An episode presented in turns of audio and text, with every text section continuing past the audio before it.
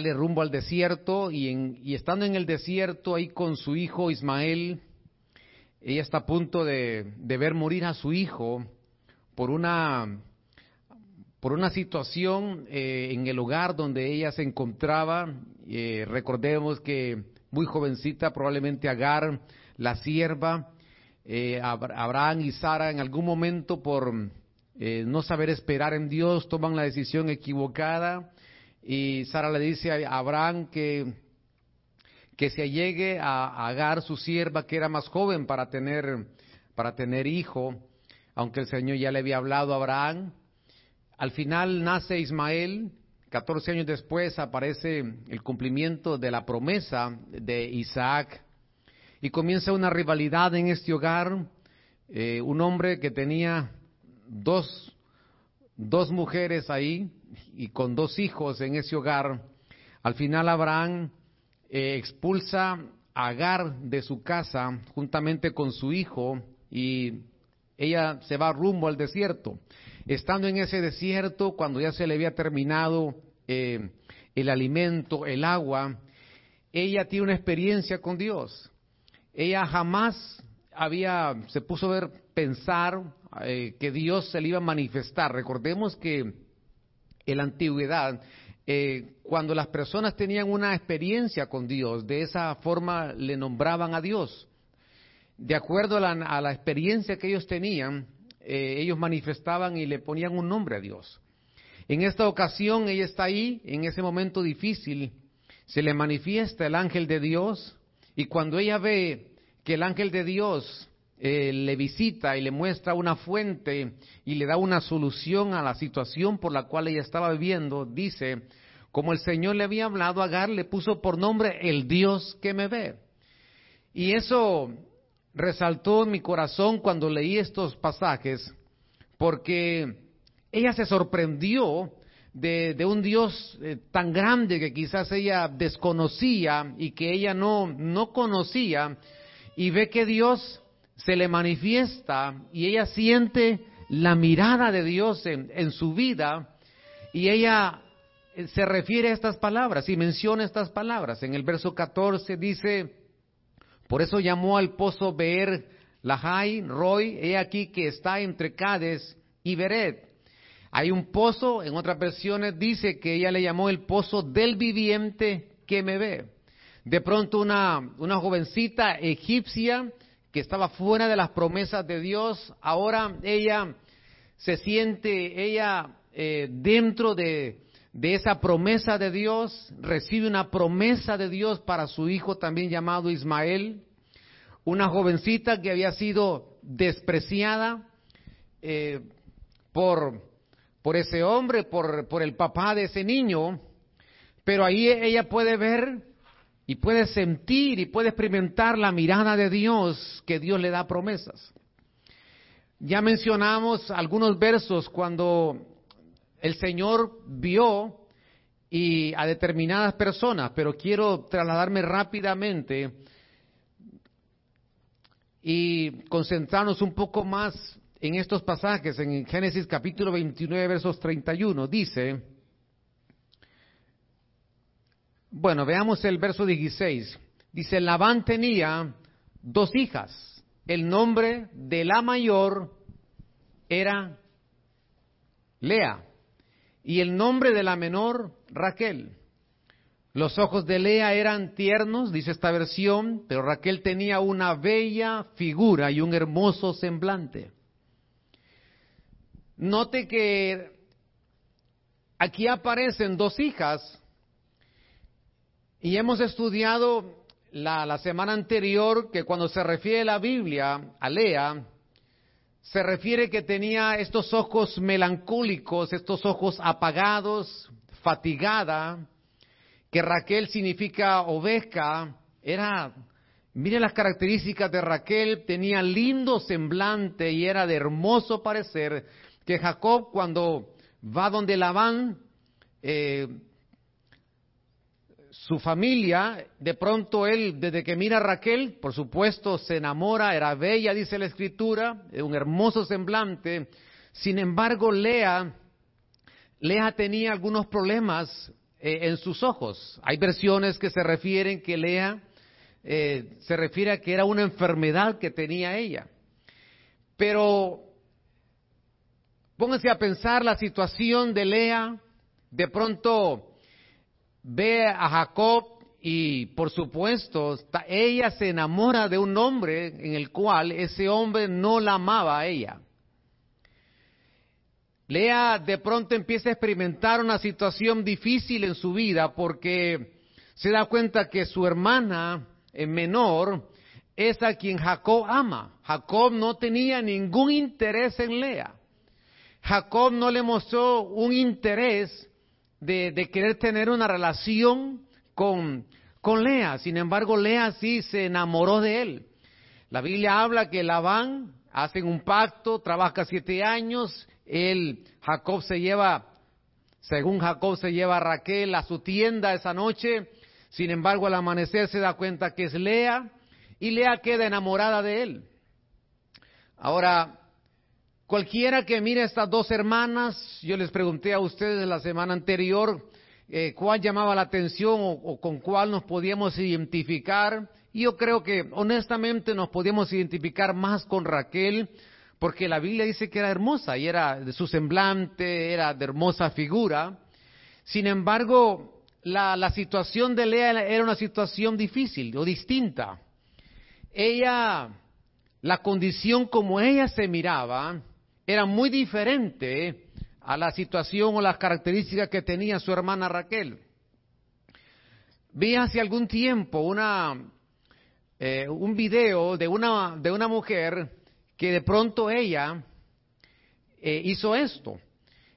Eh, se, se, paró frente a alguien y empezó a describir cómo era su, su condición, su, su físico, su, su cara, y ella empezó a decir que, no tenía un bonito rostro, que aquí empezó a describirse ella misma de cómo se miraba ella misma. Y del otro lado estaba alguien dibujando el rostro de ella de acuerdo cómo ella se describía a sí misma.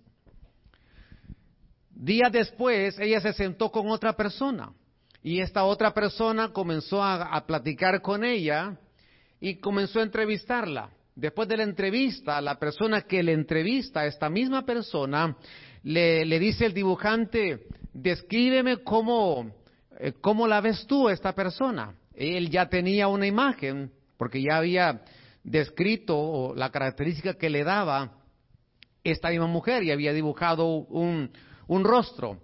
Y la persona que entrevistó a esta mujer empezó y le dijo, pues tiene unos ojos bonitos, tiene una quijada muy bonita y él empezó a dibujar. Ya tenía dos rostros.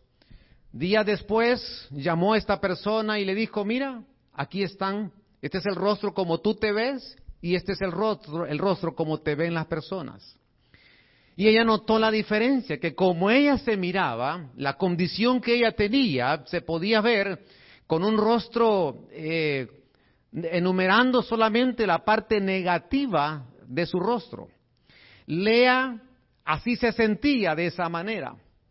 Sin embargo, la Biblia dice en el verso 16 que el nombre de la mayor, de la mayor, de la mayor era Lea. Esa palabra mayor en el hebreo significa excelencia. Esa palabra mayor en el hebreo significa algo eh, grandísimo. Esa palabra significa algo maravilloso. Oiga esto. La, la, la joven que, que no era tan agraciada y que tenía estos defectos, que ella se los miraba más que otros, sin embargo para el Señor tenía un concepto diferente de Lea, porque dice que era, esa palabra mayor de nuevo significa algo excelente, algo maravilloso. Hay que entender que algunas veces nosotros nos miramos y, y nosotros somos los que vemos más nuestros propios defectos. Sin embargo, Dios nos ve de una forma distinta. El Señor no nos ve como nosotros quizás nos miramos a sí mismos sino que el Señor nos ve de acuerdo al propósito que Él tiene con nosotros. El Señor nos ve de acuerdo al destino que Él ha trazado con nosotros. Cuando decimos amén esta tarde. Así nos ve el Señor, de una manera distinta que quizás como nosotros nos vemos por la situación o la condición que vivimos. Permítame avanzar porque en el verso 20 de Génesis 29 se refiere la, la historia, cómo trabajó este hombre por Raquel. Al final eh, le engañó su, el suegro llamado Labán.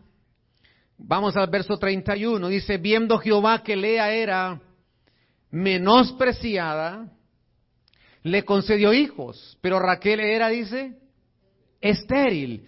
Hay, hay pasajes que se refieren a que el Señor le abrió la matriz a Lea. Cuando nosotros estudiamos, da a entender que también Lea tenía algún, algún grado de esterilidad y que el Señor se encargó de abrirle esa matriz. Agar menciona el Dios que me ve y ahora vemos a un Dios que pone su mirada en Lea que era, dice, menospreciada. ¿Quién menospreciaba a Lea? Los que estaban alrededor de él. ¿Quiénes no la apreciaban a Lea? Los que estaban alrededor de ella. Menospreciada por los hombres, pero apreciada por Dios. Algunas veces en nuestra vida hemos experimentado también menosprecios o desprecios en nuestra vida. Sin embargo, tenemos que conocer a un Dios maravilloso, un Dios bondadoso, un Dios que nos dice que nuestro valor no está en lo que nosotros producimos o en lo que nosotros hacemos, sino que nuestro valor está en lo que nosotros hemos recibido de Él. Nuestro valor no está en lo que tenemos, sino lo que tenemos de Él. Nuestro valor está en ese sacrificio que el Señor hizo por amor a nosotros, ese precio que Él pagó por nosotros. Ese es nuestro verdadero valor. Si tu valor no lo encuentras en Cristo, cualquier comentario, situación te va a destrozar. Pero si tu valor, si nuestro valor está en Jesús, podremos hacer cosas grandes para Dios. hay, hay, que entender la predestinación y la preordenación. La predestinación el Señor destinó tus padres, tú no escogiste los padres que tienes, no los escogí, nadie los escogió, ahí entra la predestinación. Pero la preordenación es lo que el Señor, el propósito que el Señor ha establecido para tu vida y para mi vida. Había un propósito en Lea que ella desconocía. Había un propósito, una visión de vida en esta, en esta, en esta joven. Ahora, el perfil de Lea era hija mayor y no estaba casada. Significa que eso le preocupaba a Lea, pero no olvidemos que hay un Dios que la vio a Lea. No estaba casada, era la mayor, quizás ella mencionaba, eh, el tiempo pasa, me voy a quedar sola y estaba preocupada. Tenía ojos, dice, delicados es decir, ella había un complejo en ella, se sentía acomplejada por la enfermedad que ella tenía en sus ojos. Ella se comparaba, se miraba al espejo y se comparaba con su hermana Raquel y decía, Raquel, si es hermosa, es bella, no soy como ella, que yo quisiera ser como ella. Era aborrecida por Jacob, es decir, era rechazada de pronto ella le dan a un hombre, le dan a un, le dan un hombre a ella, un esposo, que ese esposo no la ama a ella. Este hombre no la quiere. Pero, y le, dice, el papá le dice, no, él va a ser tu esposo, pero, pero se imagina, ella sí amaba, ella sí lo amaba, lo quería, pero, pero se sentía rechazada por este hombre porque de, este hombre no, no, no esperaba amor ni cariño. La Biblia habla, y lo vamos a estudiar más adelante, que Lea tenía hijos para ganarse el amor de Jacob. Eso significa que había una baja eh, estima en ella y que ella buscaba cómo llenar esos vacíos y llamar la atención de este hombre para sentirse amada por este hombre. Cuando Lea no había entendido que ya había llamado la atención de Dios. Que, Lea no tenía que hacer y producir algo para sentirse valorada porque Dios ya la amaba. Porque para Dios Lea ya tenía un valor para Dios. Cuando usted lee los conceptos de Lea, lo que significa diferentes diccionarios, Lea significa impaciente. También hay, depende del diccionario, significa entristecida, significa la que se ofende por todo. La melancólica, también vaca montesa y salvaje. Miren los, el significado de su nombre. La que se ofende por todo la condición de Lea no eh, eh, era, había un daño emocional en la vida de ella que se ofendía por todo. Sentía las miradas, inmediatamente decía, me están viendo mi defecto, me están mirando mi defecto, porque de acuerdo como ella se sentía, así sentía las miradas de las otras personas.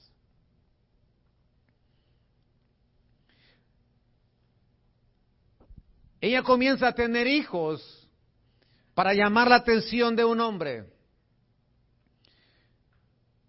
Cuando ya había llamado la atención de Dios.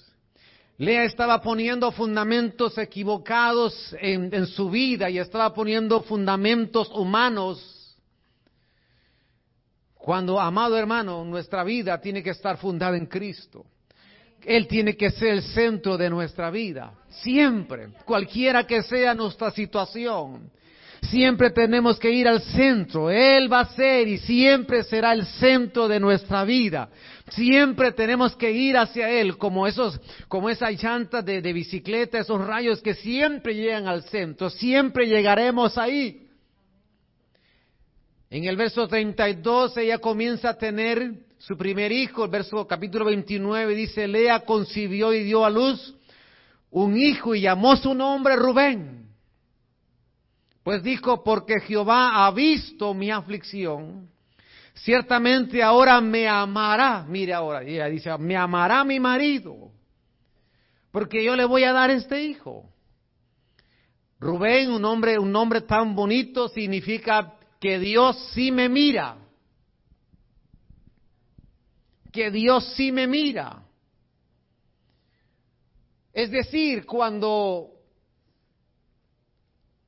cuando Lea, ella le puso los nombres a sus hijos, escuche bien esto, ella le puso los nombres a sus hijos de acuerdo a la condición como ella se sentía.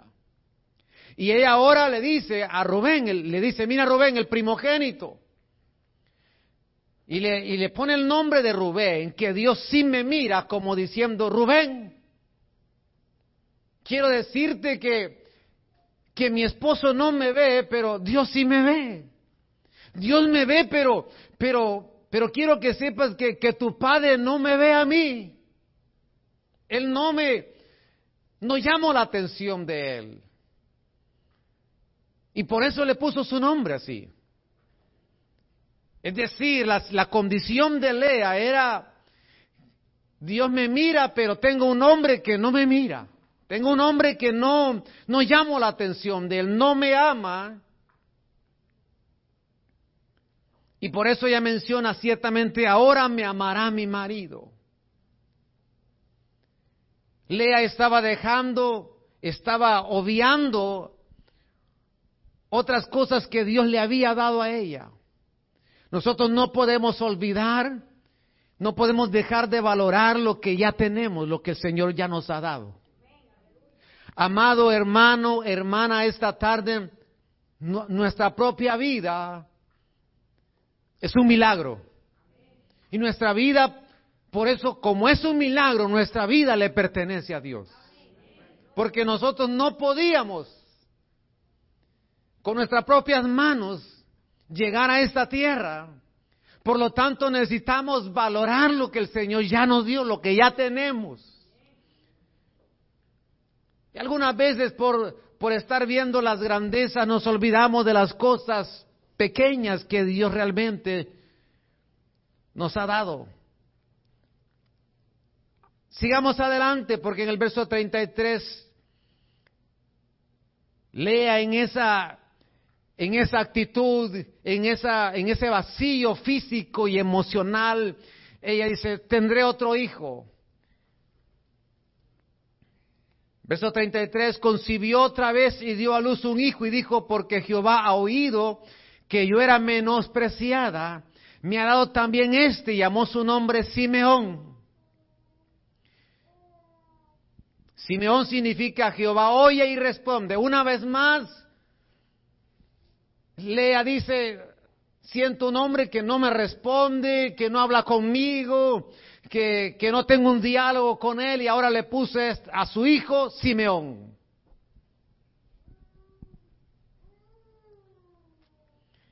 Ella estaba buscando tener para poder tener un valor cuando ya valía para Dios.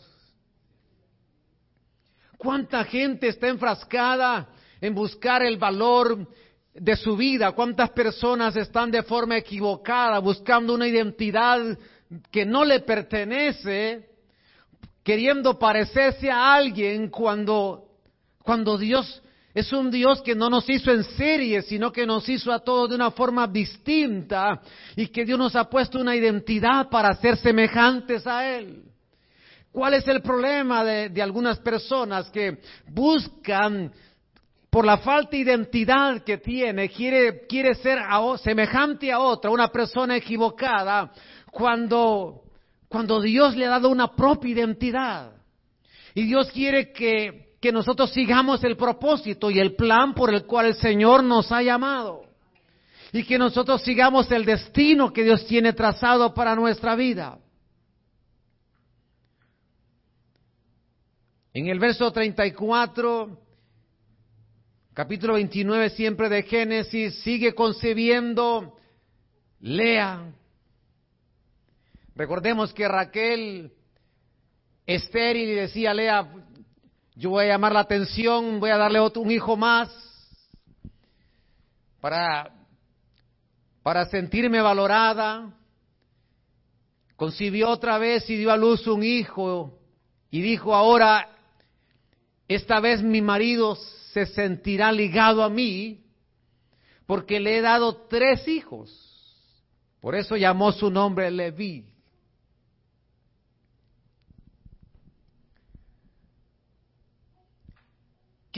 ahora, hay algo interesante en la historia de esta mujer. La mujer menospreciada, la mujer despreciada, pero apreciada por Dios. La mujer que con una, con complejos, la mujer con problemas de autoestima, inseguridades, Dios le permite tener hijos. Y tiene a Leví ahora, Leví significa unido. ¿Sabría la menospreciada que tendría hijos sacerdotes? Porque usted ve en la escritura que los sacerdotes venían de la tribu de Leví. ¿Algún momento pensaría Lea que tendría hijos que vendrían a ser sacerdotes del Dios, con vestiduras propias, con una tribu que era altamente valorada en Israel, una tribu que solamente ellos podían ejercer, podían servir en el templo, en recoger las ofrendas, en la adoración, en ofrecer sacrificios. No había otra tribu, solo la tribu de Leví. La menospreciada, ahora tiene sacerdotes. La, aquella que no era apreciada ahora tiene sacerdotes. Porque Dios, porque Dios llamó lo vil o menospreciado para hacer cosas grandes. Y el Señor por eso nos dice que ahora podemos ver la mirada de Dios. Dios quiere que tú tengas descendencia, esa descendencia que va a poder, que van a ser sacerdotes del Dios altísimo, sacerdotes que van a ministrar al Señor, sacerdotes que van a servir al Señor, sacerdotes que van a ministrar la adoración al Señor. Tú estás aquí esta tarde. Y el que te trajo y nos trajo es el Señor, porque queremos conocer nuestro destino. Y el Señor dice ya, tengo trazado un plan para tu vida, por lo tanto hay una mirada, mi mirada está puesta sobre tu vida.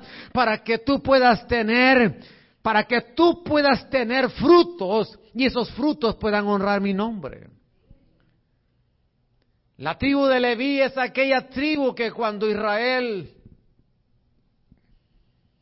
de pronto sube al monte y se da cuenta que Israel hace un becerro y él baja del monte y, en ese momento Moisés le, le, dice al pueblo que tomen una decisión porque estaban deshonrando a Dios cayendo en una idolatría y ahora Moisés lanza la pregunta, los que quieran estar conmigo, que se vengan conmigo, dice Moisés.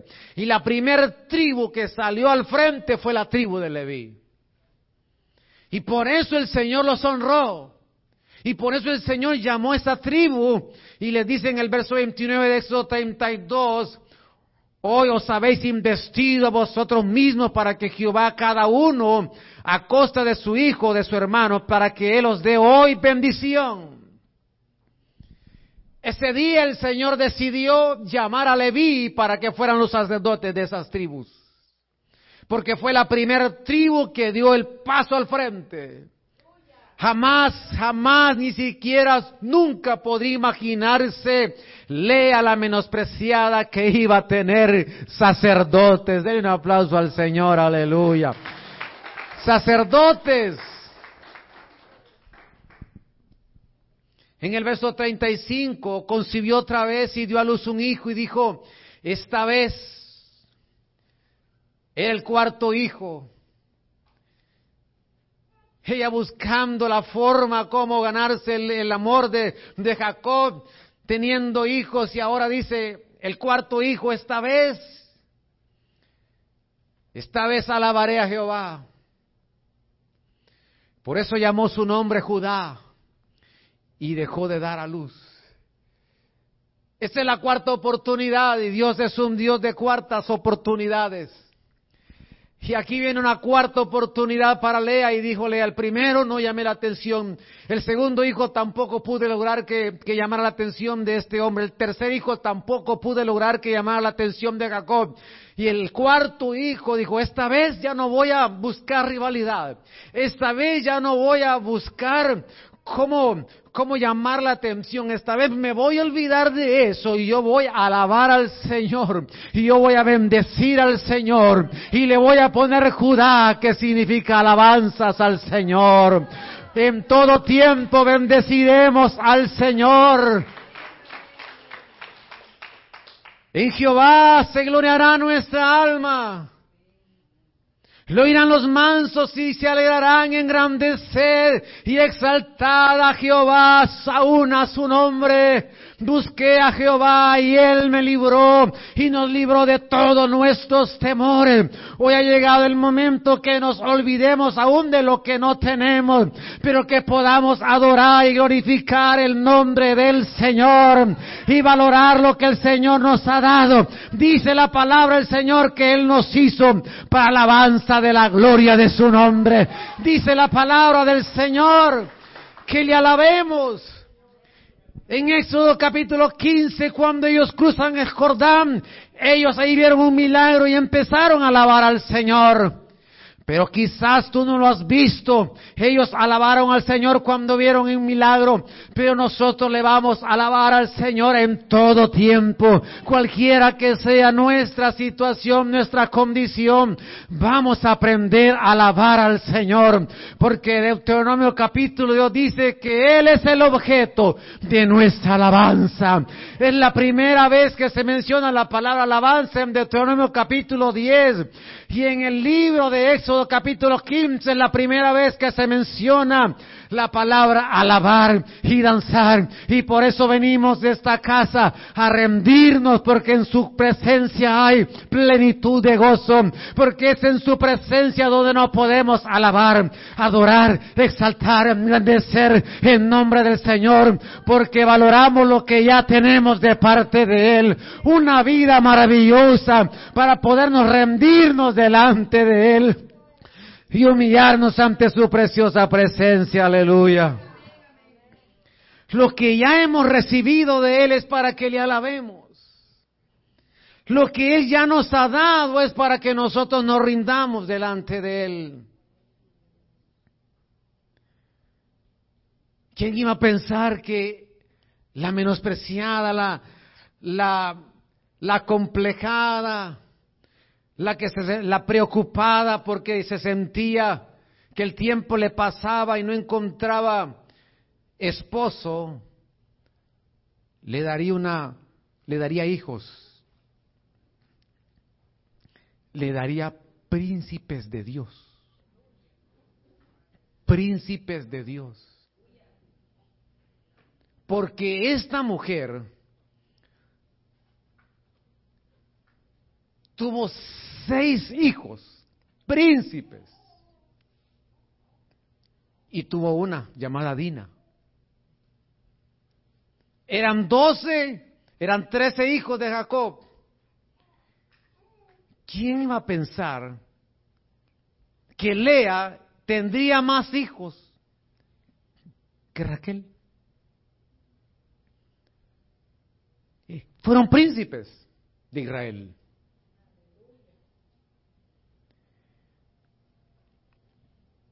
Déjeme continuar porque en la historia de Lea nos lleva aún más profundamente para poder entender cómo Dios pone su mirada donde, otros no ponen su mirada. Mateo 1.5 dice, se refiere a la genealogía, Salmón, este hombre se casa con Raab. ¿Recuerda usted a Raab? Aquella mujer que llegó a Josué, la primera ciudad, y que esconde los espías en Canaán. Ella se dedicaba a una... tenía, tenía una situación difícil, Raab, en su pecado, en la condición que ella vivía. Sin embargo, ella llega ahí, los esconde, y Raab obtiene la benevolencia de ellos, por supuesto de Dios también. Y ahora Raab aparece, alguien podría decir de forma extraña, en la genealogía de Jesús. Pero hay una explicación porque Salmón se casa con Raab y ellos engendran, ella concibe y da luz a vos. Y vos, ¿se recuerda usted de vos? Aquel hombre que llega a Ruth y Ruth de pronto eh, se le muere su esposo, pero conoce a vos eh, y le da una oportunidad. Eh, un hombre rico, vos, con, con tierras, próspero. Y ahora Ruth, la moabita, conoce a vos y una vez que ellos se casan, vos y Ruth, tienen como hijo a Obed. Mire cómo lo estoy llevando. ¿Me está siguiendo? Salmón, Raab tienen a vos. Vos se casa con Ruth y tienen a Obed. Y Obed llega a ser el padre de Isaí. En el capítulo 4 de verso 13 de Ruth dice, vos tomó a Ruth, lo que le estoy mencionando, y ella fue su mujer, él se unió a ella y Jehová le concedió que concibiera y, diera a luz un hijo y llamó su nombre Obed. Y Obed significa adorador. Y Obed tiene a Isaí, e Isaí tiene a quién? A David, que es el dulce cantor de Israel ahora se da cuenta de dónde vendría David. ¿Por qué traía en sus genes David un hombre que, que iba a adorar, a alabar, a hacer instrumentos, iba a escribir, que iba a tocar instrumentos? Ahora entendemos de dónde vendría esa herencia de David.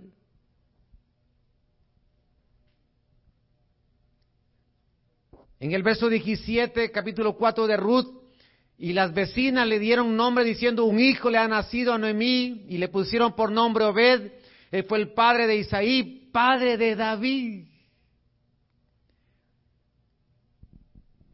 Jamás Lea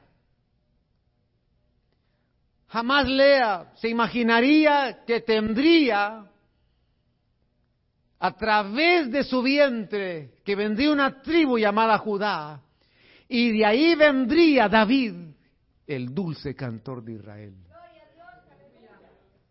Aquella menospreciada, aquella que no valoraba, aquella que, que la miraban de menos, de pronto en su vientre hay una tribu que es muy reconocida hoy en día en todo Israel, la tribu de Judá, reconocida porque es una tribu que el Señor dice en, el libro de Hechos y en Amós que el Señor iba a restaurar el tabernáculo caído de David. A través de ese vientre el Señor iba a levantar adoradores, iba a levantar aquellos que iban a alabar y exaltar el nombre del Señor. El Señor iba a levantar músicos.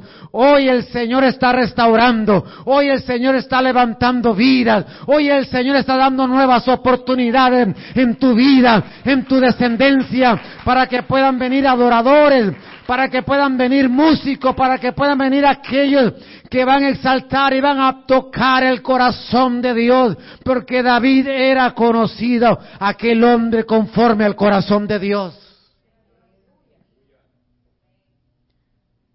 Y por si fuera poco, de ahí vino nuestro amado Señor Jesucristo.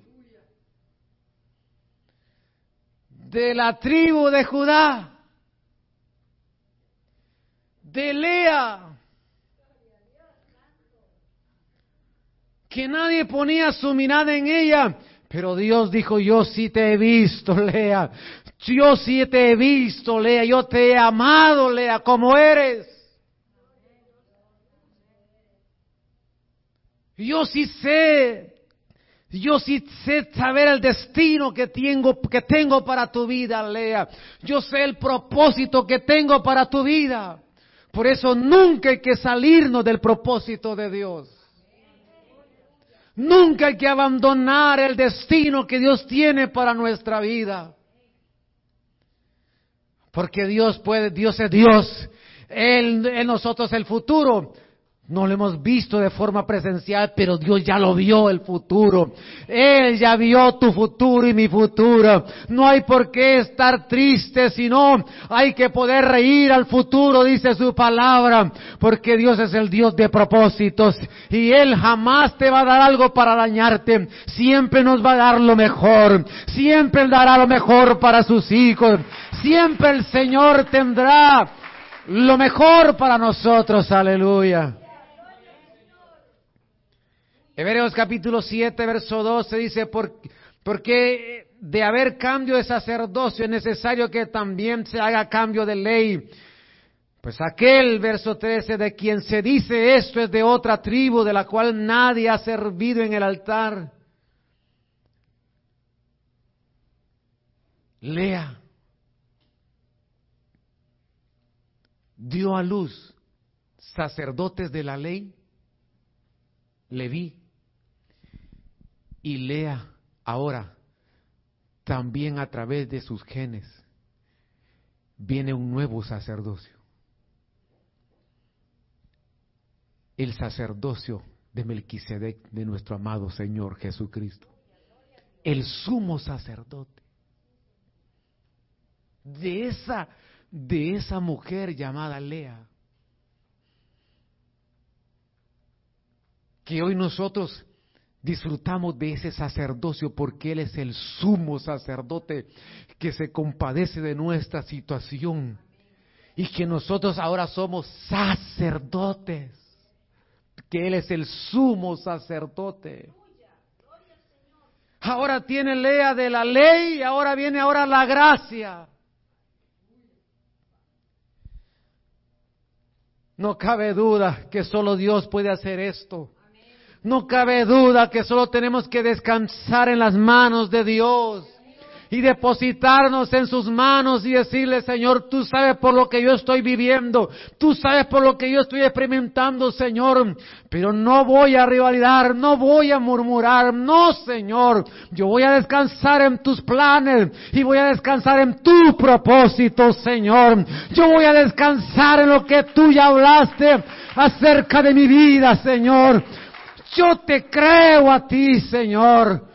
No me voy a ver a mí mismo, yo te voy a ver a ti, Señor. Jueces capítulo 1, verso 1. Aconteció después de la muerte de Josué que los hijos de Israel consultaron a Jehová preguntando, ¿quién subirá primero por nosotros para combatir contra los cananeos? Verso 2, y Jehová respondió, Judá subirá. He aquí que yo he entregado la tierra en su mano. Lea la despreciada, la fatigada, la de ojos melancólicos. Y tiene a Judá. Y Judá es la primera que va adelante a pelear para conquistar la tierra prometida. Es la primer tribu que dice, vamos adelante, vamos al frente. Lea, ¿alguna vez pensó que tendría un hijo que sería ese hijo que iría al frente, la tribu? Que tendría ese espíritu conquistador que iría adelante alabando al Señor, qué forma más extraña, pero que a través de alabanza el Señor le iba a dar la victoria. A través de alabanza podían haber las proezas de Dios. A través de alabanza de forma estratégica, mire de qué forma podía ganar una victoria. Permítame preguntarle, ¿qué armas tenía Israel en Canaán? ¿Qué armas? ¿Qué tenían palos, piedras? ¿Qué clase de armas tenían ellos en, en, en Canaán? Pero tenían sus labios y la sonido de los sonidos de trompeta para poder exaltar y emitir sonidos con sus voces y gritar y alabar y engrandecer y exaltar a uno el nombre del Señor. Esa es la tribu de Judá, que no tenían armas como los demás, pero sí sabían alabar al Señor, sí sabían exaltar el nombre del Señor y a través de alabanza serían conquistadores de esa tierra.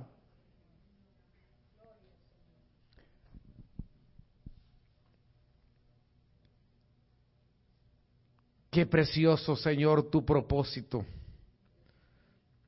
Sigue teniendo hijos. Voy terminando en estos versos. El verso 17, verso 18 tiene Isaacar, Isaacar, ¿quién era la tribu de Isaacar? Aquellos que podían discernir en los tiempos. Lee ahora, la melancólica, lee ahora, tiene una tribu que conocían los tiempos, tenían la revelación de los tiempos, Isaacar. ¿Qué, qué clase de hijos tuvo Lea? Impresionante esto.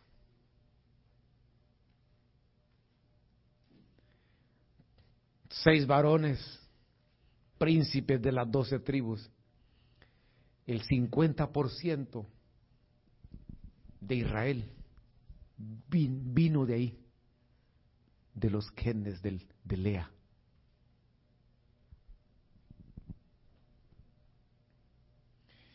Y tiene el sexto hijo, Zabulón, que significa herencia y abundancia. Herencia y abundancia. Herencia y abundancia. Herencia y abundancia.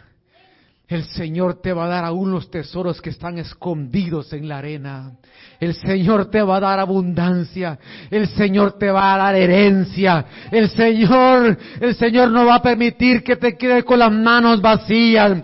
Porque Dios es el Dios que te ve esta tarde. Es el Dios que está extendiendo su mirada sobre nosotros con un propósito para que aún ahí como la arena del mar, así será tu descendencia. Así como la arena del mar que hay tesoros escondidos. Ahí están escondidas aquellas cosas que el Señor tiene para tu vida. Por lo tanto, dice el Señor, valora lo que yo ya te di. Valora lo que yo ya te di porque yo ya te amo como eres. Yo te he amado con amor eterno. Y mi misericordia nunca terminará con tu vida, dice el Señor. En el verso 3 de jueces 1 dice, aparece Judá y Simeón.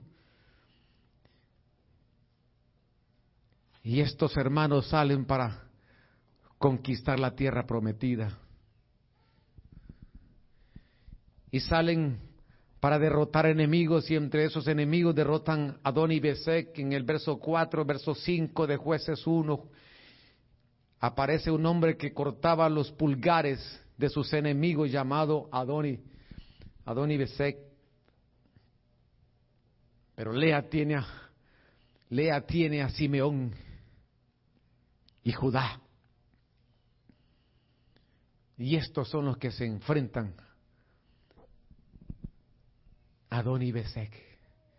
Y Adoni Besek a sus enemigos, era un enemigo de Israel le cortaba los pulgares a los hombres hasta que aparece Judá y Simeón. Y capturan a Adoni, lo capturan a Adoni Besek. Y así como él hacía, que le cortaba los dedos de las manos y los pies, los pulgares, Judá y Simeón hacen lo mismo con Adoni Besek.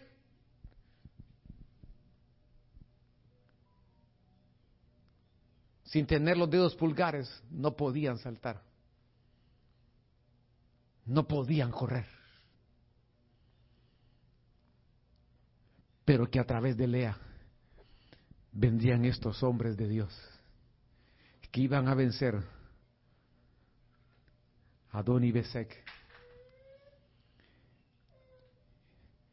y que iban también a cortarle los dedos pulgares Adoni Besek.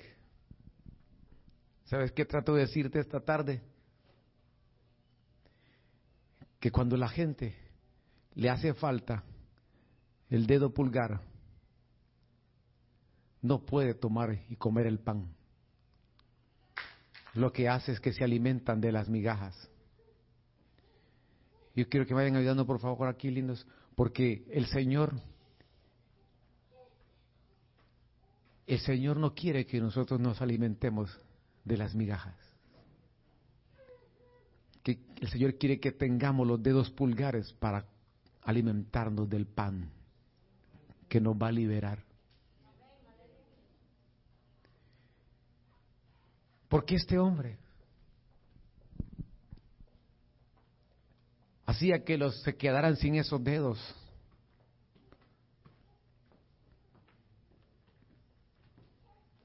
Y no podían comer bien.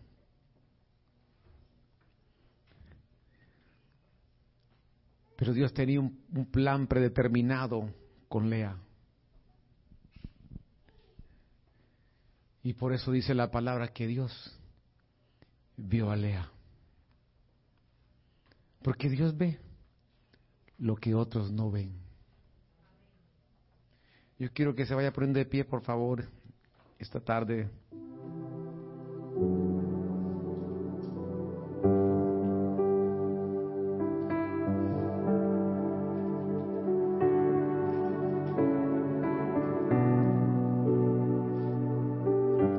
Gracias por habernos acompañado. Esperamos que la administración de la palabra haya sido de bendición para tu vida.